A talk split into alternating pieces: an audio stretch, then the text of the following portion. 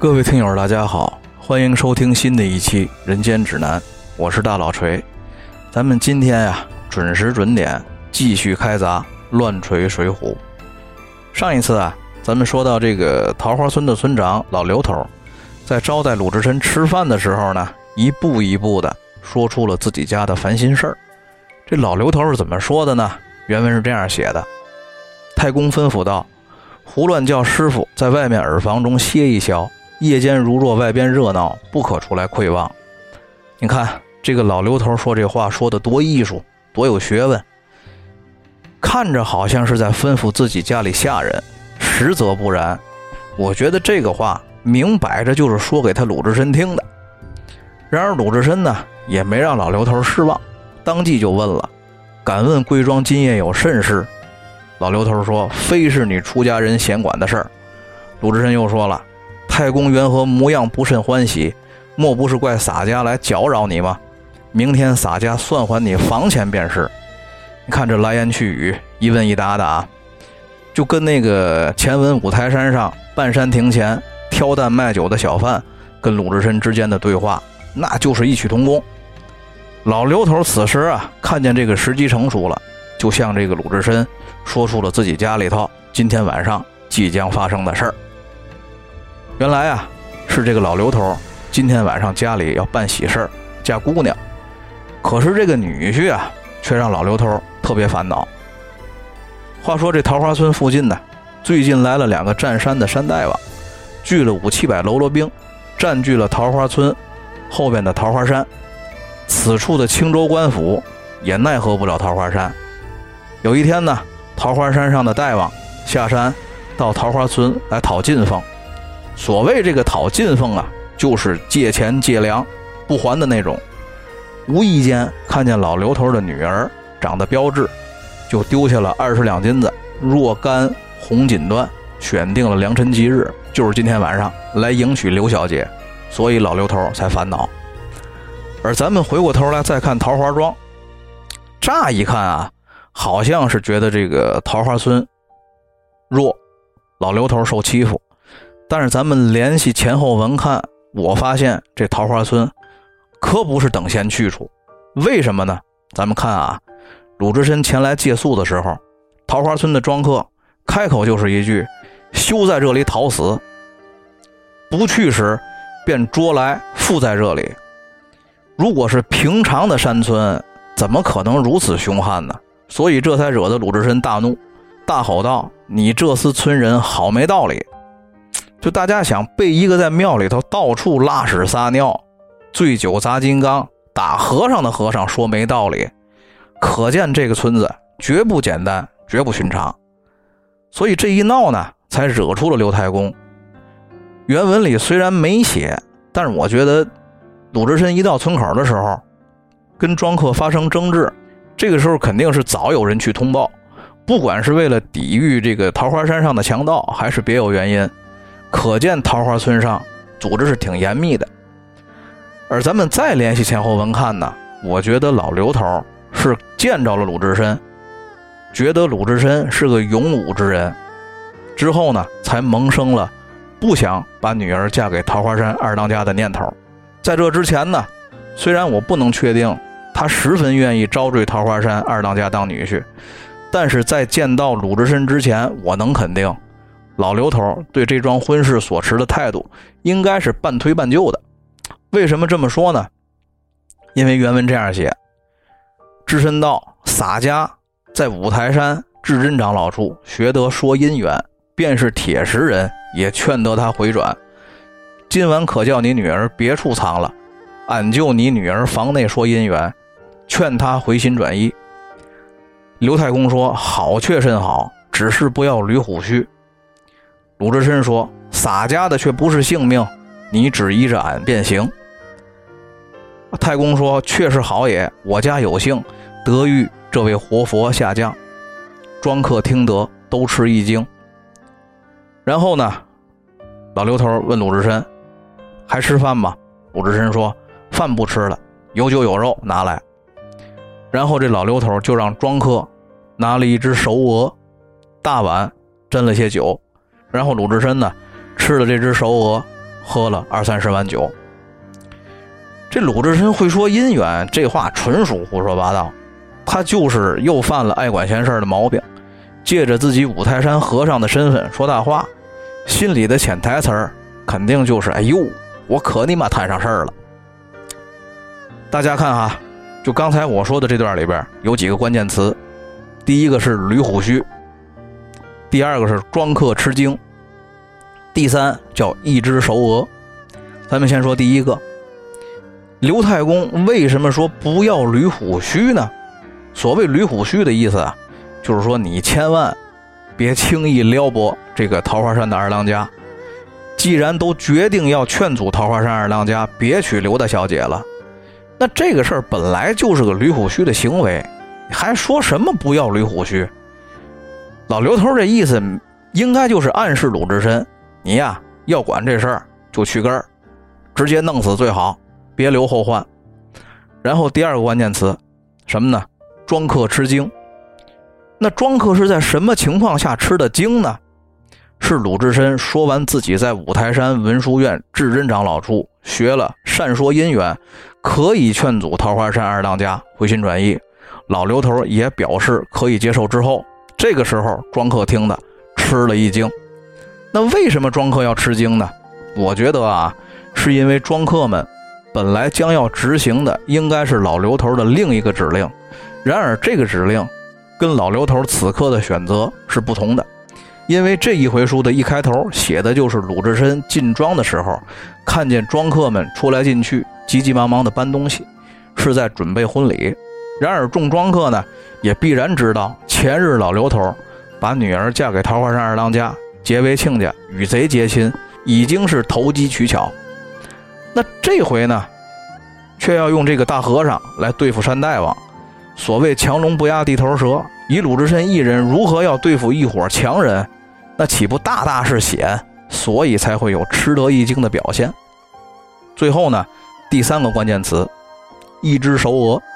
为什么是一只熟鹅？它怎么就不是一锅狗肉，不是一只肥鸡？可能有朋友会说我吹毛求疵，过度解读，这个无所谓。一千个人心里就有一千个鲁智深。不过呢，咱们要知道啊，前文书鲁智深下酒就是一盘牛肉，三四样蔬菜。鲁智深舍了这个蔬菜不吃，就把牛肉吃了。此时呢，再上菜上酒，老刘头就不上菜蔬了。但为什么换了熟鹅，而不是继续上牛肉呢？难道是为了让鲁智深换口吗？按说牛肉肯定也是早就准备出来的。现吃现切也挺方便，但是这会儿偏偏就上了一只熟鹅。这里边呢也透露出了一个重要的信息，因为什么呢？在咱们中国古代的礼节里边，娶媳妇、嫁姑娘、订婚和结婚时都得必须有一道菜，就是大雁，用大雁作为礼敬的东西。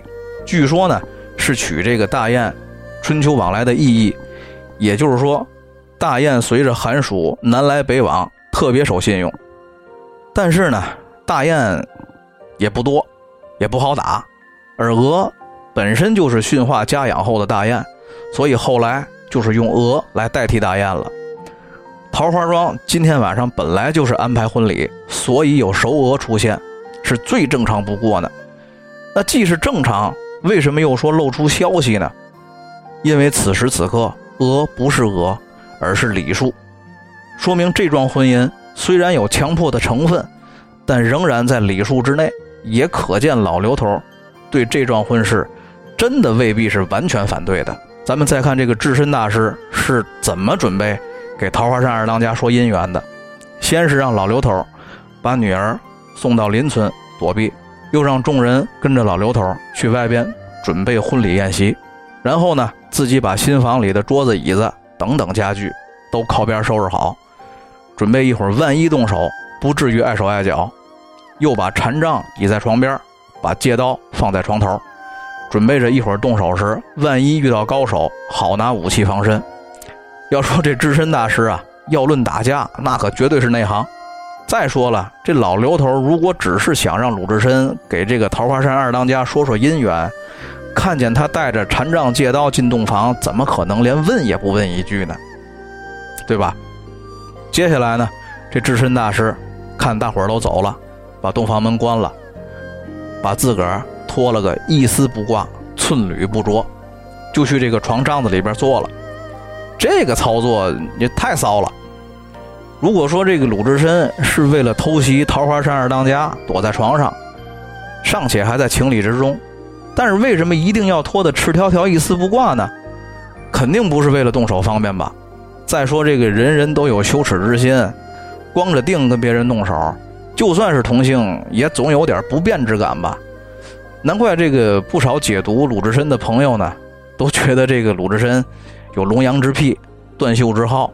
但无论如何也说不通的地方是，就算是鲁智深真有这个癖好，也不可能就这么对着一个素未谋面的山大王。而且分明是需要放开手段搏命的对象，提前脱光了等他。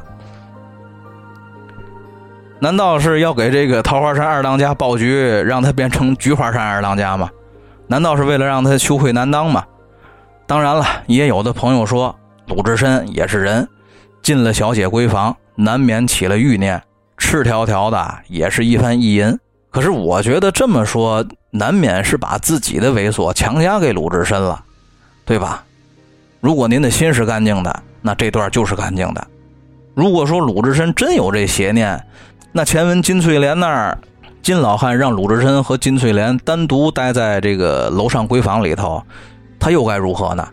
其实我倒是觉得啊，鲁智深此举，并不是为了自己，恰恰是为了刘大小姐。试想，这个桃花山二当家被一个光着屁股的胖和尚在床上埋伏袭击。开始的时候只会想到是个陷阱，但是当他看见这个和尚竟然是一丝不挂的，正常的想法应该是会想到：哟，刘小姐是不是已经被这和尚给霸占了？这么一来呢，刘太公既然可以说是和尚用强推卸责任，而后呢，桃花山二当家对一个以为失了身的女子，也肯定不会再有兴趣了。而当鲁智深脱光了去床帐子里等桃花山二当家的那一刻，他也就决定了这次不要桃花山二当家的命。虽然这个桃花山二当家跟前文的正途犯的都是欺男霸女的错，那怎么鲁智深就没打算要他的命呢？咱们看啊，这个正途他无非就是个市井恶霸，有俩糟钱儿干坏事欺男霸女就是他一个人，打死他一个人就是出根儿。可是这个桃花山呢，可是一窝土匪，两个山大王聚着五七百喽啰兵，青州官府都没辙。鲁智深打死一个二当家不叫事儿，但是鲁智深就算是浑身是铁，又能打几根钉呢？他总不能把桃花山都给灭了吧？他一个和尚拍拍屁股就能走，但是后边呢，反而会导致桃花山跟桃花村结下死仇。所以鲁智深选择不打死桃花山二当家。只是光着屁股、赤条条的躺在刘小姐床上，就是为了让桃花山二当家死了这条心。到时候呢，自己一走了之，老刘头推在他身上就行了。这就是鲁智深所谓在五台山文殊院智真长老那儿学来的善说姻缘。话分两头，咱们先让智深大师在洞房里光着腚晾会儿。这桃花山的二当家呀，来到桃花村的时候，已经带了七八分的醉意。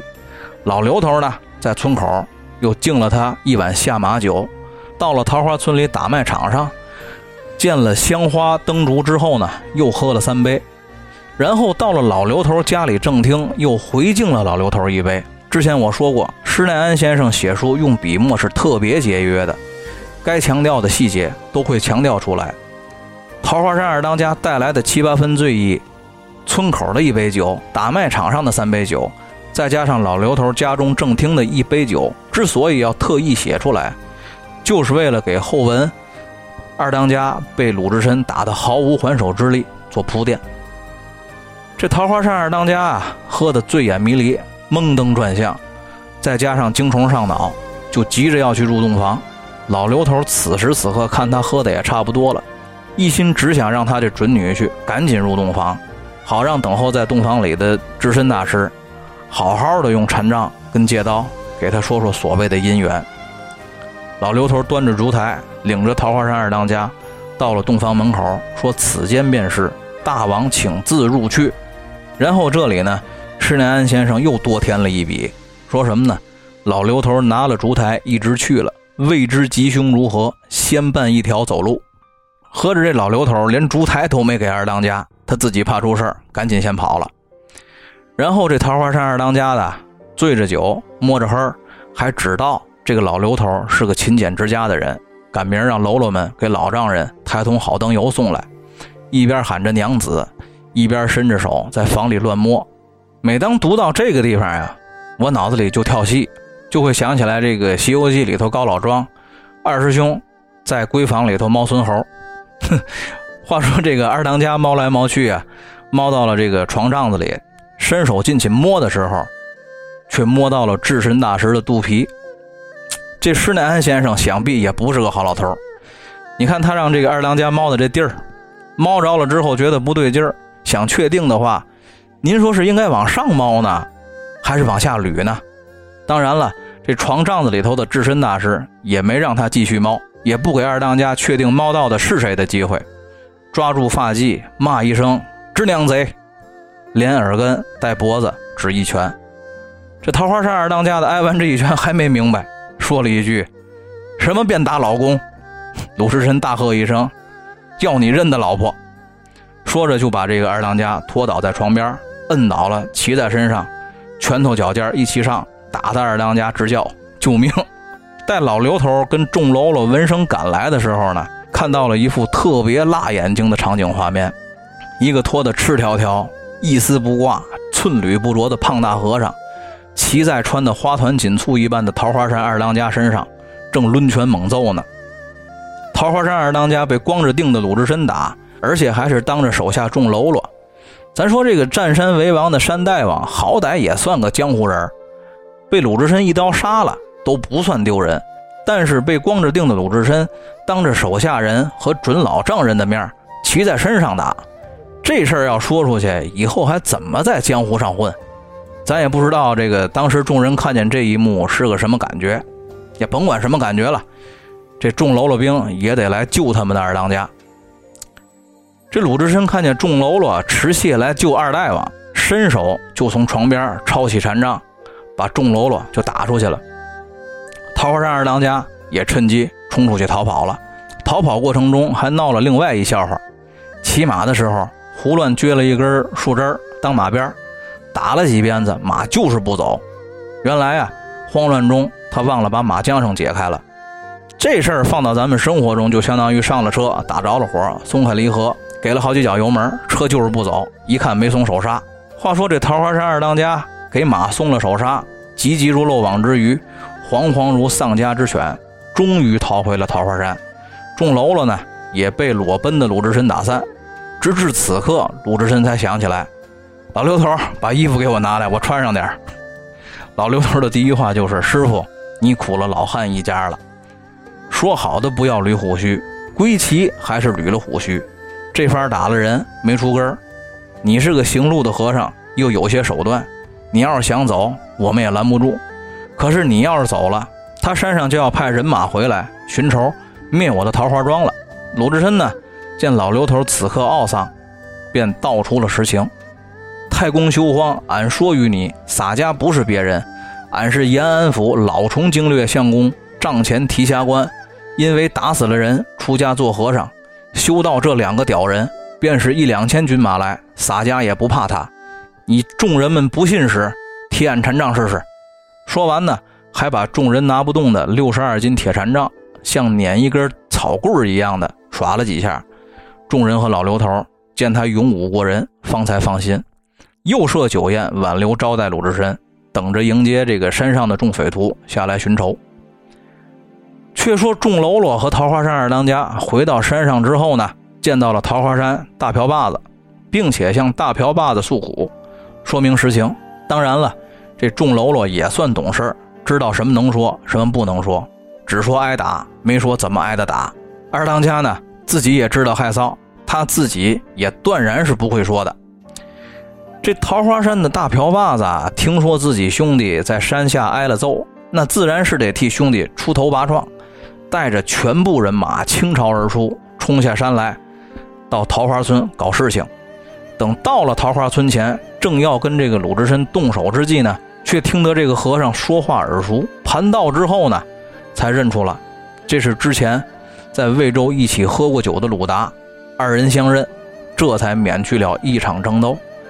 这个时候呢，施耐庵先生又多写了一句：“却是江湖上使枪棒卖药的打虎将李忠。”在鲁智深眼里啊。这个不爽利的李忠虽然当了山大王，却依然是个卖野药的。二人呢互相说完分开之后发生的事儿，鲁智深为了给老刘头解除心里的顾虑，就带着老刘头上了山，说清楚了事情，并且呢让老刘头退还了之前接受的订婚聘礼二十两金子和若干的红锦缎。直到这个时候啊，作者才借着李忠的嘴向鲁智深说明。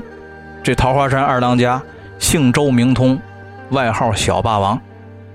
周通这小霸王还真是够其乐无穷的。说到这个周通这个名字呀，咱们还得多说几句。不得不说，施耐庵先生给人物起名字的本事还真是厉害。周通外号小霸王，孔子说周礼啊，言从周，周有郁郁之文，故能通达天下，是王道也。周通的名字暗示着周礼之文通达天下，但是外号却叫小霸王。比如前文，小霸王周通嘴里虽然喊老刘头叫老丈人，但是行为的表现呢，却又是处处居上，不尊敬老丈人。这就又是霸道的表现了。通周礼，但是行为上却霸道，所以才有小霸王周通这个名字加称号。话说这个李忠和周通啊。打算留鲁智深在桃花山入伙落草，并且打算把桃花山头把交椅让给鲁智深做，但是鲁智深拒绝了，因为这俩人本来就是鲁智深看不上的两块料，一个是卖野药的，一个是刚刚才被自己光着腚揍过的，而我估计周通其实也不太愿意鲁智深在桃花山落草，不然天天怎么面对呢？太尴尬了。于是呢。李忠和周通又决定下山行抢，打算把抢来的东西送给鲁智深当盘缠。但是另外一面呢，又摆设酒宴，而且还拿出金银酒具招待鲁智深。李忠这么做也应该是在鲁智深炫个富，因为毕竟鲁智深当初说过，他是个不爽利的人。看起来李忠好像很抠门，自己舍不得掏钱。还得要去抢了钱再送给鲁智深。其实我觉得李忠的居心啊更恶心，因为李忠现在是强盗，是贼，他们抢来的钱算什么？算贼赃。把贼赃送给鲁智深，你鲁智深若是拿了贼赃，岂不是也成了贼？然而鲁智深呢，根本就不管这些。既然你这个不爽利的人舍不得自己掏钱，那我就拿你东西。趁李忠跟周通两个人下山劫道的功夫眼儿呢，打晕了小喽啰，并且把桌子上的金银酒具都扔地下踩瘪了，装在包袱里，从后山的草地滚山就走了。鲁智深的这个行为呢，是非常有喜剧色彩的。当李忠动着歪脑筋，拐弯抹角的想抹黑鲁智深为贼的时候，鲁智深却用行动告诉他：“别麻烦了，洒家就是一个光明磊落的贼。”却说这个李忠、周通下山劫道回来，发现金银酒具没了，小喽啰被捆在一边，才知道发生了什么事儿。咱们这里得注意啊，李忠跟周通的对话。李忠说：“我们赶上去问他讨，也休那厮一场。”周通说：“罢罢罢，贼去关门，哪里去赶？便赶得上时，也问他取不成。倘有些不然起来，我和你又敌他不过，后来道难相见了。”不如罢好，日后倒好相见。从这段对话里啊，咱们不难看出来，李忠确实是个小心眼、不爽利的人，而周通呢，却是个懂得一些人情世故的人。咱们看啊，这个鲁达在魏州城打死了镇关西，救了金老汉、金翠莲父女。这次变身鲁智深之后呢，在桃花庄上。又救了一对父女，那怎么这个天下间老头儿女儿受难都要跟鲁智深有关呢？而偏偏又不跟鲁智深发生什么瓜葛？要是从小说行文而言，那真的是得有不怕忌讳的心。可是偏要如此雷同，但类似事情呢，行文处却又写的处处类似，又处处不同。仔细琢磨琢磨，感觉挺有意思的。事儿虽雷同，笔墨用心不同，所以在雷同中又能显出不同来。正因为显出了不同，所以《水浒》的文字啊，才能自成气候，才能拴得住读者。看前文，金翠莲妇女打算依靠了郑屠做个安身，想求个富贵依傍，只是不料反遭郑屠欺负。而此时呢，老刘头也是说女儿招夫，也是因女儿用强而烦恼。一个是流落江湖无处安身，一个是坐拥庄园富足门户。有谁能想到，在市井之中也好，乡村之园也罢，都有强人作祟。那究竟施耐庵先生笔墨挥洒之下，他想表达什么呢？你品，你细品。那究竟鲁智深离了桃花山，路上又会有什么奇遇呢？欲知后事如何，且听下回分解。好了，今天的故事就先讲到这里，大家下回再见，拜拜。